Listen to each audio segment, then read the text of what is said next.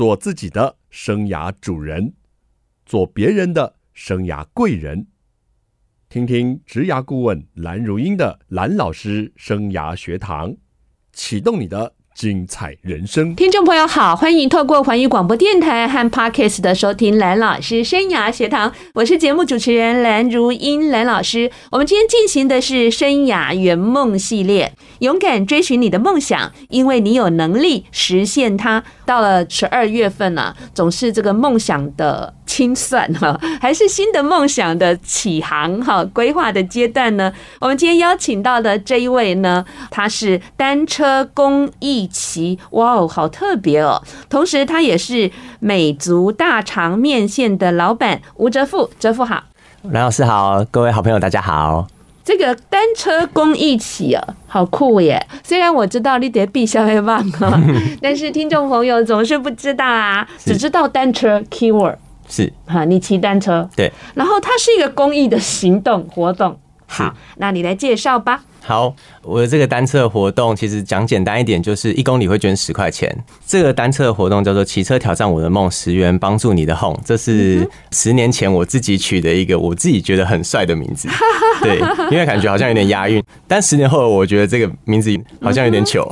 是，对。那这个是我人生的一个小故事，因为从二零一四年开始，我就发起了这个活动。对。那在每一年的双十节这个连假，我就骑着我自己最爱的脚踏车。然后走台一线一路南下，哦然后一天的时间用二十四小时时间看可以骑到多远，挑战你自己的极限。对，一部分是挑战我的极限，一部分就是结合自己的兴趣做公益，嗯，他就可以更有能量的一直往南部骑，一直往下走。OK，所以十年前就是二零一四年，那时候你几岁？那时候我二十六岁。那时候我记得你是一个上班族，对，没错。所以挑了国庆日是有意义的吗？是因为国庆日有一个连假，他刚好可以运用连假的时间去骑脚踏车，因为以前很爱骑脚踏车，然后就觉得有一个连休的时间，然后可以去挑战自己的极限，就骑完之后有个时间可以休息。但是骑单车本来就是你的兴趣嘛，那你就去骑就好啦。你为什么当初想要结合公益呢？呃，我自己以前在小时候，就是还在国中、国小的时候，其实家里算是。低收入户哦，这样子啊？对，那低收入户那时候应该是妈妈有去申请一些相关的补助，所以小时候的时候其实有一些米是会送到家里来的。那我都会长大都会开玩笑说：“哎，我就是吃别人家的米长大的。”那时候都不知道，对。那个时候想说，就是为什么大家都有能力做这件事情？是对，因为有一阵子家里真的过得没有这么好，妈妈兼了很多工作，哇，然后就是妈妈也不会说，就是小朋友。就是你要负担经济压力，他就一个人把这些所有事情扛下来。然后那时候我还跟妈妈开玩笑说，这些捐米的人是不是都是大老板？那如果是大老板，那我以后也要当大老板。那可以的话，我就也帮助更多人。可以啊，你现在是小老板啊？也不是，现在是比较像打工，没有啦，就是长工。那个时候这样子想。讲完之后，其实我一直放在心里面。后来才发现，其实要当老板真的不是这么容易。然后再来就是，你真的做老板了，还是你真的有能力了？你要捐这个钱，其实嗯也没有这么容易。说实在的，如果你一年会想到要做公益，其实没有那么简单。那后来就觉得，会因为单车这件事情，主要是有一个部分是以前在办活动，嗯，所以那时候有一场。名人讲座是邀请那个超马的运动家林一杰，是。然后我在整理他的资料的时候，就有看到他有一个项目是二十四小时马拉松。对，我就想说，哎，如果今天按照自己的兴趣来做的话，是不是我也可以挑战一个二十四小时的单车单车活动？对，那个时候那个时候我就一边在订讲义，订讲义的时候，我就想说。这样子是不是可以骑二十四小时？因为我自己本身没有试过，是。然后到底可以骑到多远？对，那时候很，因为大家都在骑单车，很流行的就是一日双塔，对，最多的就是从最北到最南，然后骑了五百多公里，对。五百多公里好像乘以十块，好像也是五千多块，一个月薪水应该差不多吧？对对对。然后刚好又是廉价的时间，就好像很多十这样子连接起来。双十节的十月十号，然后出发，然后二十四小时，一公里十块，对，一公里十块，然后看看能不能骑到多远，我就去尝试了这件事情。嗯，对。所以骑车挑战我的梦，然后十元帮助你的。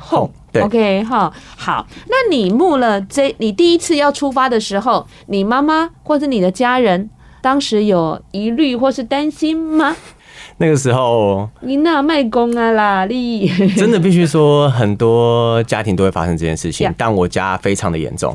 就是我在跟我妈聊天说，妈妈，我想要去做公益，哎，我因为她知道我很喜欢骑骑脚踏车，挑战自己的极限。是，然后我就跟她说，哎，好像可以去做一个二十四小时。她听到这件事情，我觉得担心很多，但是，嗯，她就生气。他就生气了，他是生气的。你关机了后，你可别卡。有，他就说，你要不要直接就骑到可能桃园这样走一圈之后，那你捐两千块啊，你这样就好啦，或者你上骑到某个地方骑就好了。对，我就自己很坚持，那时候很年轻，就不想要听妈妈的话，我就觉得说我想要做这件事情，我就试试看啊，我做了又没有什么坏处。可是后来他怎么还答应你这样去呢？因为我就跟他吵架之后，我们就没有讲话。可是我看到你出发，他还是有在跟你挥手，真的跟你一起照相哎。因为第一年就是真的就是被你逼的，有时候照个相吧。我就说我自己做好决定就好，你不要管我。然后我大概就是两三天没有认真的在跟他讲这件事情，然后他可能就觉得说你已经打消了，应该说服了儿子不要出发了。结果我还是时间到了，说妈妈 Q 他，我就说妈妈，我明天就要出发了。然后他就说你真的要出发吗？然后我就说，对啊，反正就是我自己做好自己的事情就好了。然后那一年我就出发，因为他也没有办法管我了，所以他就想说，那就送我到一楼，然后跟我说，就是平安就好了。有拍照啊？对，那个时候有拍照，但我就觉得好像可以让他相信我可以做好这件事情。对对对。OK，所以你出发的时候其实是一个人的。对，没错，我一个人。孤军奋战。是。那一次，第一次骑了多久？第一次我就真的挑战了二十四小时，就早上的七点骑到隔天的早上七点。哇，那时候的体力真好。那个时候真的是还年轻，对。那个时候骑从，因为我们家在回龙，然后我出发的时候。然后骑到结束，嗯哼，也是七点结束，到屏东的佳东，哇，所以骑了四百一十六公里，嗯哼，所以那一年我自己捐了四千一百六十元，是，对对对。你的这个单车骑车哦，其实也引起了一些的注意啊。那我们待会呢休息一下，回来再来谈谈一个人的梦想怎么可以牵动更多人来。为你加油打气，好，甚至一起来捐款做公益。我们休息一下，再回来跟哲富聊聊天。欢迎听众朋友再回到蓝老师生涯学堂。不晓得你生涯有什么梦想？这个梦想呢，是属于自己的呢，还是跟别人有关呢？刚刚哲父聊到他的单车公益骑，在二零一四年他二十六岁的时候挑战从回龙对。二十四小时骑到屏东，对，然后一公里是十块嘛，所以四千一百多块，对，好棒耶！那时候妈妈有没有整个路程说到哪里了？其实我妈她有一点很像是她要骂你，然后又想要有点支持你一下，本来就是这样的，你不了解妈妈的心情啊。然后他那时候出发就说，不然这样子好，因为我找了一个我很好的朋友，嗯，就是我的国小的同学，我都叫他鬼哥，然后我就说，鬼哥，你可不可以帮我一个忙？就是因为我真的没有试过二十四小时大概可以骑到哪里，对，我可能骑到十几个小时，我就说不行了。你有没有机会是直接开车子来载我？哦，所以他一口就答应了。嗯哼，对，我记得那一年他还在学校工作，然后有一个他的迎新活动，他是晚上的三点结束之后，然后特别开车到屏东载我，所以当下我看到他，我真的是快哭了。嗯哼。那怎么跟妈妈联系呢？嗯，那个时候妈妈说：“你既然要叫鬼哥帮我开车，嗯，那我是不是也要捐个一千块，让你去加加油？”他是这种，就是这种方式的爱我。是是是。那你第一年呢，募集到这样的公益基金，那你捐赠的是什么对象？我那个时候捐给了桃园的家福中心。嗯，其实也是透过蓝老师这边介绍，让我认识。那时候的主任，我记得那时候很好笑的是，现在还是他 哦，真的吗？因为后来我就开始用自己的力量，让更多人或更多好朋友看到我身边有更需要帮助的地方。是，所以后面一些时间，就是后面的这几年，我都把这个款项捐给导盲犬学校。嗯。那那一年呢，捐给那个桃园家福中心的时候，张福山主任嘛，他还找了媒体来报道，对，因为他觉得怎么有这么棒的年轻人用这样的一个形式做公益。是那一次。次是报纸来采访你吗？我有点忘记了，但我印象一幕很深刻的是，我那一天因为骑完二十小时回来，那个张主任就在家福中心等我。哇！然后我就一路过去之后，我进到家福中心，看他这样很热烈的欢迎我的时候，他站起来递我名片的时候，我站不起来，因为我真的是太累了，然后脚快断掉，真的是，因为我没有骑过那么远，然后。我真的是骑到体力透支，嗯嗯，所以那天直接回来，然后就发生了这个有趣的事情，就是我站起来，主任说：“你坐下，你坐下。” 对对对。OK，那路上你有任何的宣传文字说你在做这件事吗？路上的有遇到什么样的民众替你加油打气吗？还是并没有？你是很孤独的？其实内心是很孤独的，对对对。但我觉得自己好像出发做一件好像。自己会感动的事情。嗯，那时候会定完了游戏规则，就是二十四小时嘛。对。可是我的路线是台一线，主要台一线是因为我觉得。台一线一定都是走热闹的地方，yeah. 然后一定会有补给的东西。Yeah. 再来就是人很多，嗯，我当时就背了一个小小的背包，然后后面做了一个 A 四的小海报，oh. 就告诉大家说这是我的活动，嗯、然后我要一公里捐十块。对，如果你想要帮我加油的话，可以帮我加油。OK，对，那时候是这样子，然后确实在路上就有人跟我说要加油。嗯，对对对，他可能觉得我在环岛吧，但其实我当时是在做公益。好，那到了什么时候，我发现呢，好像有一些你的。呃，朋友或是连友，他们也用这个钱哈来捐赠你这样的活动，到了什么时候才带动有一些的回响呢？在第二年的时候，因为第一年有发了一篇报道，然后我把这个报道 po 在我的脸书上面，然后大家就说：“哇，你做这件事情红了哎！”其实这件事情啊，就是我妈妈看到之后，她因为先前有说吵架了嘛，对，我就说：“妈妈，那个家扶中心有帮我 po 一篇报道，和解了，和解了是吗？”就是我跟她聊，因为就是安全期完，她就觉得就是可以。她就说：“你这样子应该就够了吧？” 对，他说：“原来还是来劝你说，这样你就不要有美好的记忆了，这样够了，你这样 OK 了吧？报道也报啦，你做完成这件事情了。那时候我就很叛逆说，然后可能就是做一次就可以成功完成这样子可能的梦想。我就说，起码也要做个五年、十年。我在那边自己很叛逆，是对。然后因为这篇报道出来之后，我 po 在我脸书上面，很多朋友就会说：哇，你红了哎，你做了一件。”还蛮伟大的事情，是。那他们就开始问说：“哎、欸，那你之后还会做这件事情吗？还是怎么样？”大概有提到说，就是我跟妈妈自己先呛下来，要做个五年、十年。对，我就跟他说：“那我明年也会出发，一样在双十节的时候出发。嗯”然后出发前就会开始有人关心这件事情。哎、欸，那你今年要去骑双十节吗？那今年如果有机会一起捐款的话，能不能跟你一起？哦但因为那时候我就没有想太多，毕竟那时候刚开始在定讲义的时候，随便拟的一个作战计划就出发了。第二年就想说怎么办？我自己其实也不知道我能力到哪里，是我可能真的就是骑一点点我就结束了。但我就想说。好吧，那我还是再试试看。是，但第二年就有很多好朋友一起来关心我说：“哎、欸，那要不要一起陪骑？哦，就两个、三个这样子一起轮流，是不是？是带头你就会更有有力量、精神，对，然后一起有动力前进。对，殊不知在第二年 出发的时候下大雨哦，对，然后原本说要骑的一些朋友，他们就是有一些安全上的考量，就不来了。所以还是你。但还有一个姐姐，她特别从土城那边冒着风雨骑过来。认识吗？认识，认识。以前有一起骑过脚踏车。记得那一年好像是六点多出发吧。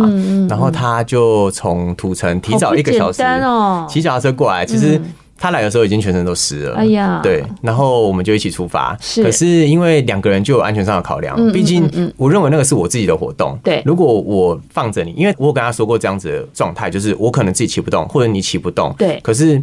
他的意思是说，那你就把我放在某个地方，我自己坐车回去。但基于责任感，我不能说我就丢你一个人去坐高铁，我还是要知道你在什么样的状态。所以我就有点照顾他，互相照顾这样子，是一路这样子往前。然后我觉得这件事情没有这么容易。嗯，我们骑到我发现这个姐姐开始有一点恍神了。哎呦，因为我们一路会互相关心。我们骑到旁边说：“哎，姐姐，你的身体状况还好吗？”然后他就都没有回我，我就默默的放慢速度到他身边，我就说：“哎，你。”身体状况还好吗？他就说：“哎、欸，我还可以啊。”我说：“那你没有回答我。”哎，他说：“哎、欸，我没有回答你啊。”我就想说：“啊，那不行，我就赶快打电话给鬼哥。”我就说：“鬼哥，你赶快过来。”那时候还记得在哪一个县市了吗？那个时候我们到西罗的时候，其实状态都已经开始有点。因为说实在，如果一直走走停停，其实体力消耗的更快。是，然后那时候其实就有点快不行了。嗯，然后我们就想说啊，没关系，我们就是慢慢前进。毕竟还是有个责任感，说哇，公里数还是要增加一些些，所以慢慢前进，一边等鬼哥过来这边找我们。所以，我们那一年停在。嘉义哦，还是骑到嘉义了。对对对，但是就是我觉得真的就是很辛苦。嗯，但那一年呢、啊，我自己还很年轻，我自己也会觉得说，当时我有点对不起这个姐姐。我不知道这个姐姐有没有感受到这件事情。我自己很拼，我第一年就有二十四小时了，为什么第二年骑十几个小时我就不行了？是，对，其实我自己心里面有一点小小的不满足。但我后来长大之后，我才发现说。你愿意做这件事情，其实真的要很感谢他，嗯、因为这件事情真的不容易。这个天后已经不好了，对，那再来他又从土城骑过来，也多了一段的距离了哈，其实很不简单了。那再来就是说一个团队的概念哦，真的是大家彼此是要兼顾这个安全的考量哦，所以第二年就遇到一个不简单的任务了哈。当然这样一骑骑了十年下来，一定有很多辛苦跟困难，因为纵使再好的梦想，我们也要去克服当中的挑战跟困难。我们休息一下，再回来跟哲父聊聊天。欢迎听众朋友再回到蓝老师生涯学堂，我是节目主持人蓝如英蓝老师。蓝老师生涯学堂呢是每个礼拜二晚上七点在环宇广播电台 FM 九六点七跟听众朋友空中相见，在隔个礼拜二的早上七点会听到节目的重播，还有各大 Podcast 的平台都有蓝老师生涯学堂节目的播出。欢迎听众朋友锁定你喜欢收听的方式，跟着蓝老师一起来学习。我们今天进行的是生涯圆梦系列。勇敢追寻你的梦想，因为你有能力实现它。今天谈的呢是单车公益起，这位是美竹大肠面线老板吴哲富。各位朋友，大家好。你的面线店开在哪里啊？我的面线开在桃园龟山的西四湖路十二号。对，靠近林口长庚桃园分院这边。那刚刚聊到，你从二零一四年哦，呃，二十六岁的时候，就是国庆日哦，会单车挑战你自己的极限，然后每一公里捐出十块。久了，久了，久了，久了，就好多人来一起赞助你这个行动。最高纪录一次就是一个一年嘛，哈，嗯，募多少钱？还记得吗？今年最多，今年是第十年，我有看到四万多块，对，好棒哦哈！嗯、十年有成，对，自己感觉怎么样？我觉得很感动，好有影响力。其实我自己内心会一直告诉自己说，还是你偷偷捐了很多钱？我自己，我自己当然也要捐，因为要以身作则嘛，就是我必须要按照我自己原本定的游戏规则。对，那做了十年下来，其实很多人在还没有出发的时候。就开始问说：“那我今年可以先捐吗？”他不管我公里数了，就是先捐出来，甚至捐的比我的公里数还多。是，对，其实蛮开心的。哎，可以点呼喊他们的名字一下。不要啦，他们有些都是说 这么低调啊。对，他说不用 po 我的名字，你就直接用善心人士就好了。善心人士甲，善心人士乙。对，谢谢甲乙丙丁们。哇，原来有甲乙丙丁哈四个人，所以钱才能够累积这么多哈。那这个过程当中啊，我们刚刚讲了哦，就是有这样多人支持你，困难跟辛苦到底在哪里？其实呃，我觉得有一部分很大的困难是刚刚先前有提到的是，就是我妈妈的不能谅解。那个第几年开始谅解了？我昨天，然后我还跟妈妈说：“妈妈，我要去参加那个蓝老师的广播节目。”然后她就说。那、啊、千万别去，要不然又要答应十年。对，类似这样子，他就说：“那他如果问你一题，说你明年会再出发吗？”我就说：“我会啊。”妈妈真的很适合当主持人，下次我请她来一下。对，然后我就说：“如果可以的话，我还是会出发。”他就说：“你还要再起。”所以我就有点，我觉得这是一部分很大的困难点，就是我每一年出发的时候，我的爸妈。就是都会用一个就是不是很开心的状态啦。他觉得你一二十六岁的时候第一次，他觉得你很年轻，第一次担心危险。现在已经三十五岁了，他担心你老了，然后受了伤怎么办？他们比较保守，所以他们会在追寻追寻这种梦想的这个状态。他会觉得说，你应该脚踏实地，你应该去上好班就好。你可能自己都要饿肚子了，你还要再帮助别人。但对于我来说，我觉得那只是我。生命中小小的一部分，我可能花一天的时间去帮助那个一辈子很辛苦的人，所以这一天的时间对我来说不是这么辛苦。嗯哼。可是每年在出发的时候，我都必须要承受家人给我的很大的压力，因为我觉得我跟我们家的感情很好，但他只要一句话，他就可能会动摇我出发的想法。嗯，因为你很也你很也很在意他们。对，所以妈妈每一年在出发的时候都会说：“啊，你又要这样子。”不会啦，妈妈支持你的，对不对？吴妈妈，你听到我在温情喊话了没？哈，对啊。后来他就会觉得说，嗯，我我出发了，那反正也劝不来了。他自己的转换就是，那你今天早上出发，你要不要多吃一点早餐？哎、我记得有一年很好的是，他早上还煎了牛排给我吃。哇！他就说你要补充蛋白质啊，你要吃几个蛋啊，你还要吃香蕉。妈妈还是很支持的，而且我看到他每年跟你拍照，他的笑容越来越……我有时候都会开玩笑说，妈妈，其实我出发的时候，大家都是要看你照片，给你按赞的。那老婆什么时候开始加入欢送你、目送你离开？老婆其实他会不会有意见啊？不会，我觉得我结了一个很很棒的老婆，真的。因为当时我记得有一年，我就问他说：“他第几年成为你的老婆？”三年了吧？哦，三年了，结婚三年左右。OK。然后那个时候我就跟他说，因为他一直都知道我在做这件事情，我还问他说：“老婆，如果有一天，如果我们结婚了，如果有小孩了，如果小孩真的要照顾了，我到底还要不要再做这件事情？”你想的真远啊！因为假如说有一个小朋友在身边了，可是我双十节。你要照顾小朋友的时候，为什么你还要去做这件事情？嗯嗯。但是老婆当时只有跟我说，就是你就做到你不想做就好了。哎呀，好支持你哦，好感动哦。对，他就说有一天我可能可以带着小朋友一起去载你。哎呀，对对耶，所以就是不用找鬼哥了。对，鬼哥可以顺利退休。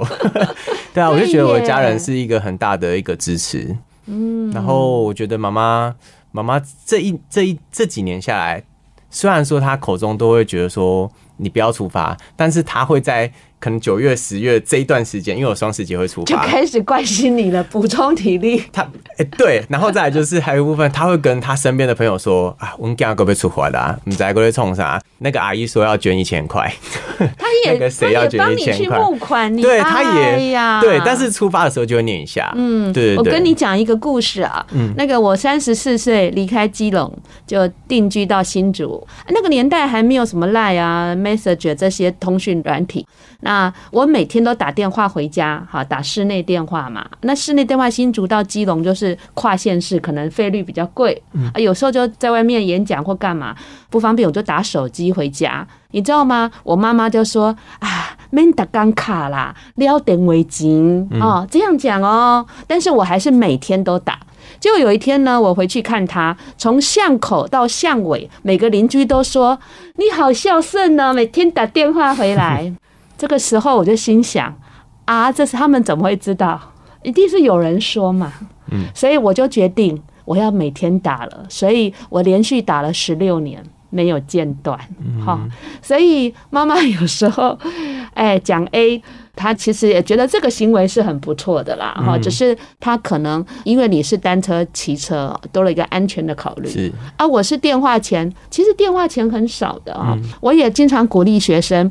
每天打电话给家人一个关心跟问候，这应该是我们做得到的。嗯，OK，好。如果你说回家看爸爸妈妈，或许你是外地的游子或者是上班族，每个礼拜回家可能难，但是做到每天打电话，我觉得这是很基本的哈。至少我爸爸妈妈在世的时候，我是每天打电话。好，所以。放心啦，妈妈还是很支持你啊。嗯、这个困难点就不要纠结了。是啊，因为我自己也像老师一样，我调整了自己，就是我可能到某个地方，我就会赶快先发一个讯息跟他说，我到哪里了，就是我状态好像还好，或者是有点想睡觉，所以不用担心这样子。对对，太棒了哈！我们休息一下，再回来跟哲父聊聊天。欢迎听众朋友再回到蓝老师生涯学堂，在年底喽，不晓得听众朋友对您自己的生涯梦想执行的怎么样？嗯、好啦。有梦就是逐梦，然后踏实，这点是比较好的哦。像这一位年轻人，哎，当初是年轻人了，二十六岁，现在叫做什么人呢？为年轻，为年轻人哈，三十五岁了。一个公益活动做了十年，而且越做越有声有色。那你当初怎么会后来想把这样的基金捐赠给慧光导盲犬呢？有怎样的因缘故事吗？我有一次去台南玩的时候。刚好在火车站附近发现有一群导盲犬学校的狗狗嘛，狗狗在大家的眼中就会吸引大家的目光。是，然后我先前在工作的时候有去学手语，然后发现一些可能是视障朋友啊，或者是聋哑人士，他们在生活上都有一些困难。那我觉得也是一个缘分，让我接触到导盲犬学校。OK，那我就跟他们接洽说，就是我有在做这个公益，是，那你们有没有在接受这样子的捐款？他们就说他们很欢迎这样子。当然啊，是，对。是是。那我觉得我有能力是用自己的方式，让更多人看到更多需要帮助的地方，所以我就想说，哎、欸，好，那我第四年开始，我就试着是用自己的力量，让大家知道说，哎、欸，导盲犬学校。有一些需要帮忙的地方，OK，对，所以我就捐给导盲犬学校。OK，那我们刚才其实有聊到哦，您这样子一个公益活动做了十年哦，那你真的蛮需要家人的肯定跟支持，哈。那理解啦，妈妈回去会说很棒，继续，我支持你哈。妈妈记得说哈。那一路上呢，你的收获跟感动最大的在哪里呢？一部分是我觉得妈妈的转变让我很感动。都是妈妈，对，然后再来就是我有很多朋友，刚刚有提到，我还没有出发就开始关心我这件事情，甚至他们会刚刚有提到有陪骑的，对，就是我跟他说，哎，假如说今天鬼哥没空，有没有谁可以来载我？他们都会说那没有问题。哎，候补一，候补二，候补三，对，你有没有办法去载我？他说没有问题，就是一口气就答应了。老婆，你放心了，你好好的照顾以后的 baby。对啊，那再后来也有一些行动补给的，他们可能会在桃园的某个点，然后就拿香蕉给我，或者是拿。一颗蛋给我，然后告诉我要加油，就这样子。他们就在某个点告诉我要加油，然后让我继续往南骑。所以来自大家的一些鼓励跟参与哦，是很棒的。我觉得很感动，因为我认为每一次的捐款其实都是三万左右，我都觉得那是我一点一点这样才一公里一公里，对，十块钱竟然可以累积到这么多，真的很不简单。真的是要靠大家的帮忙，而且你也不是一个什么公众人物哦。对，从刚开始发起这样的活动到现在啊，真的十年，嗯，有成。是，那你可不可以用一句话来记录或形容这整个圆梦的历程呢？我觉得这将是我人生的一个传奇故事。嗯哼，有一个老师送给我一句话，他说：“我是一个平凡人，但是正在做一个不平凡的事情。”是。那我觉得梦想这件事情很难，我觉得难在坚持。但我先前跟我老婆在聊天聊的这个过程中，我发现一件事情更难，就是做这件事情之后，你放弃更难。你会忘记怎么放弃，你会觉得这是一个责任。对我来说，好像就是一个使命，我必须要做这件事情，让大家知道这件事情，刻骨铭心了啊！就我觉得刚才说的，就是这是我人生的故事。我可能再继续坚持下去，可能会有不一样的结果。嗯哼，有时候会觉得说这件事情好像真的没什么帮助，可能对我人生没有什么帮助，但它有可能在某一个时间点，它的这个种子就会发芽了。所以我觉得一部分也是慢慢累积，或许更多机会可以来这边分享给大家知道，就是哎，是不是还是有一些很温暖的力量正在默默的进行着？是，对，很棒啊！上报纸了，现在上广播了，下次不晓得要上什么了，是不是？对啊，OK。我都跟妈妈说，妈妈，你看，我终于有一天有能力，就是分享给大家。那个时候在看电视的时候，很常妈妈都会说，你看这个什么台湾启示录啊，谁谁谁这个小朋友这么懂事啊。然后去分享了什么东西，做什么公益啊？我有一年我就跟妈妈说：“妈妈，你儿子也在做这件事情。”我跟你讲哦，这集节目啊，那个连结会传给你哦，看看有没有一千个人按赞哦，叫吴妈妈要去拉一下，知道吗？很棒的一个生命的故事哦，而且我觉得哲父刚刚讲的哦，其实每个人都在写每个人的故事，每个人的 story 一定是不一样的。那属于你的 story 正等着你自己去写，这样正向看待生命，我觉得是特别的有意义的。那下个梦想在哪里？下个梦想当然是我要继续完成这个骑车的梦想。我如果有能力的话，我会继续做这件事情。原本就是在跟妈妈呛下说，我要完成个十年五年的这样子的计划，已经都达标了，达标了。但是很多朋友还是期待我下一年的出发，所以在这边就是跟大家说，我问你，你是不是已经有偶包了啦？也不是，但我觉得就是让大家跟着我一起前进。我如果有能力。开路的话，你现在眼光 bling bling 的有光芒，而且那个脖子往上扬了十五度到三十度，挺帅的，很有自信哎。谢谢，我觉得这件事情真的是改变我人生很多，然后也交到很多不一样的朋友。除了这个骑车一公里捐十块的活动之外，其实我人生有个很大的梦想，是我想要捐一台救护车。哇！因为我觉得救护车它可以帮助更多的人。对，我从以前就开始想象说，这台救护车可能是用自己的名字捐赠，或者是用家人的名字捐赠。所以如果可以的话，我希望以这个目标前进。当然，现在开始创业了，如果有机会的话，其实他达成这个梦想会更快。再广告一下，那个店在哪里？在龟山呐，叫美竹大肠面线。美竹是妈妈的名字，嗯，对，当初会取美竹是因为妈妈叫做 B 九，就是米足的意思，就是你不用愁吃穿的意思。那你可以来这边吃饱饱的，然后感受一些温暖。美是美丽的美啦，哈，足是我们足迹的足啊。美竹大肠面线呢，是搜寻一下。谢谢老师。要捐一台救护车，嗯，没有其他的 story 吗？我觉得它是可以，尤其是最近，因为我开店的地方在靠近林口长庚的分院，哦、我发现很多在很紧急的状态下，其实这些救护车真的是冒着生命危险在开车，其实他们都很伟大。当然，消防队也是，就是各个伟大的行业都是一样，只是说。如果这个东西是拿来救人，对，或者是帮助更多人的话，我希望我有能力是开启这个，就是我捐一台救护车，然后可以让他们去救更多人。那我同时也在做我自己的梦想，很棒啊！哦，哲父呢，他有提到，其实他从小家境有一段时间呢是比较穷困的。那妈妈也说，这些米呢，可能是别人捐赠来的。其实我相信哦，那个时候就是一个种子了。他受别人帮助哦，他也有一个想帮助别人的心。只是那时候可能还很小，是小学啊，或什么时候。但是在他长大以后呢，这样的一个想法哦，真的激荡出一个又一个他想努力的目标。好，那二零一四年开始单车公益骑了，现在他也讲出，其实他还有一个很大的目标哦，就是想要捐赠救护车。好棒，嗯，谢谢。前进，对，就是靠自己的本事，靠自己努力，然后白手起家，然后可以做更多的好事情。OK，对，而且结到一个很好的老婆，没错，他一定会支持你的。对。